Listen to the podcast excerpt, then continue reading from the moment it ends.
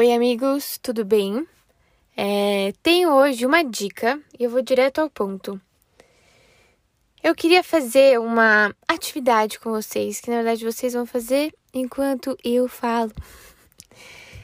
Peguem uma foto de vocês. É, pode ser de um ano atrás, pode ser de seis meses atrás, pode ser de um mês atrás. Peguem uma foto de algum tempo atrás e podem pegar uma foto assim recente, sua, ou de algum, enfim, algum momento, não precisa ser sua especificamente, mas precisa ser de algum momento que você viveu. Ou só só façam uma análise da foto antiga. Eu percebi que a gente consegue reparar o nosso é, desenvolvimento, nosso amadurecimento, não é no dia a dia, assim, nossa, hoje eu tô muito mais madura do que ontem. Claro que existem aprendizados que você tem num dia e que aí no dia seguinte você você tá com aquele aprendizado e você fala, nossa, ontem eu aprendi uma lição importante, enfim, tive uma reflexão importante. O meu ponto aqui é como a gente percebe esse amadurecimento. Então, quando a gente olha para fotos antigas, é muito mais fácil a gente conseguir reparar o quanto a gente amadureceu, o quanto a gente realmente conseguiu aprender lições valiosas.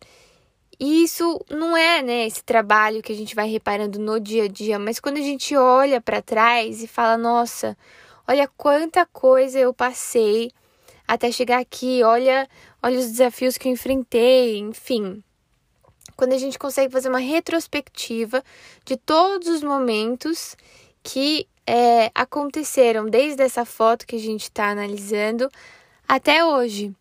E até mesmo quais, quais momentos, quais acontecimentos levaram àquele momento da foto. Eu gosto muito de fazer isso, assim, eu, eu vou olhando fotos no meu celular e, e lembrando de momentos.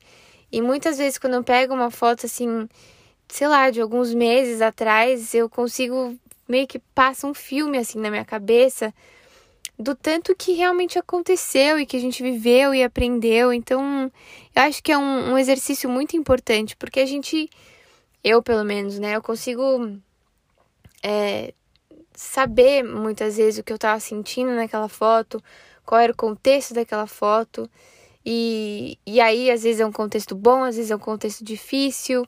E é muito interessante fazer essa reflexão, assim, fazer essa análise de, de ver, de pensar no autoconhecimento e, e realmente olhar para trás, olhar para o hoje, olhar para frente, né? Como, como que uma foto daqui a uns meses vai olhar para fotos que a gente está tirando hoje. Eu acho que essas reflexões são sempre super interessantes de fazer. Então, hoje o episódio é bem curtinho, mas é com com essa dica mesmo que eu faço de tempos em tempos de uma maneira natural, mas eu não sei se você faz isso, se você faz também legal, me conta. É, mas se não faz, fica então a dica de realmente mergulhar nesse autoconhecimento, mergulhar nessa, nessa na sua jornada de desenvolvimento, olhando fotos antigas.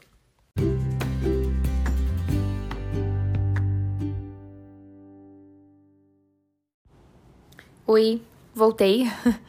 É, quero explicar um pouco o porquê é, dessa dinâmica das fotos. Eu gravei esse episódio há um tempinho atrás e por isso que eu tô aparecendo aqui só pra fazer mais esse complemento. A ideia é fazer um link com episódios passados e os próximos, então eu quero entrar muito nesse nesse tema assim de autoconhecimento mesmo, que, que na verdade é o, o, o tema geral do podcast, né? É, as reflexões, mas eu quero realmente, é, eu sei que os, os, próximos temas são bem relacionados a isso, ao, ao autoconhecimento e ao nosso desenvolvimento como pessoa. E, e essa questão da foto é muito importante porque eu acho que antes da gente olhar para frente, eu acho que a gente precisa olhar para trás e olhar para dentro. Por quê? É, a gente precisa olhar para frente com o olhar certo. E eu acho que a gente só consegue olhar com o olhar certo, né? Saber o que a gente realmente quer, quando a gente sabe quem a gente realmente é. E a gente só consegue saber quem a gente é se a gente olha para dentro. Eu sei que o Instagram é incrível, mas ele não vai te dizer nada sobre quem você é. Ele só vai te dizer sobre a vida pseudo perfeita das outras pessoas.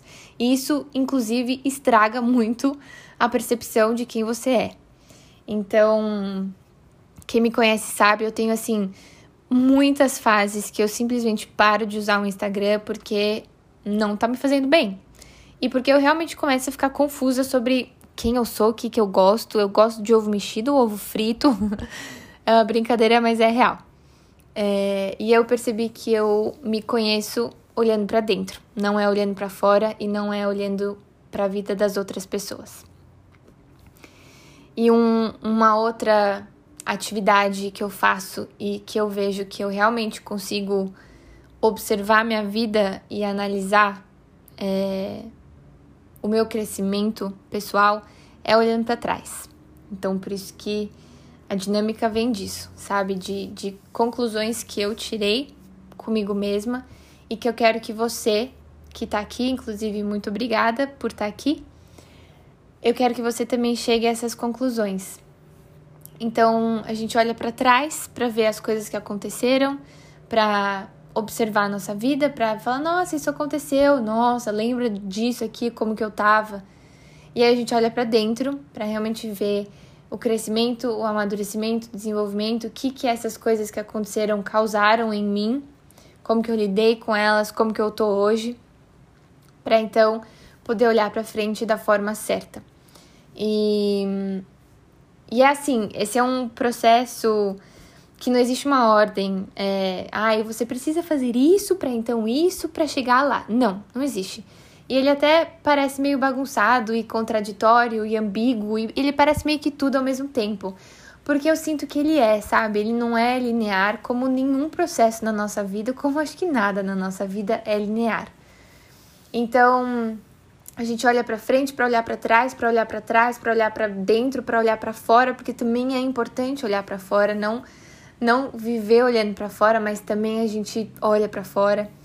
É, a gente faz o silêncio porque o silêncio é fundamental nesse processo, mas também as conversas, o compartilhar, o derramar sobre outras pessoas também. É...